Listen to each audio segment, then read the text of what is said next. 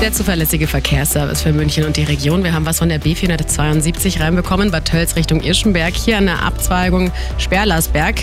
In beide Richtungen Achtung, hier nämlich ein Hund auf der Fahrbahn. Ansonsten haben Sie freie Fahrt. Gute Fahrt. Eine komfortable Fahrt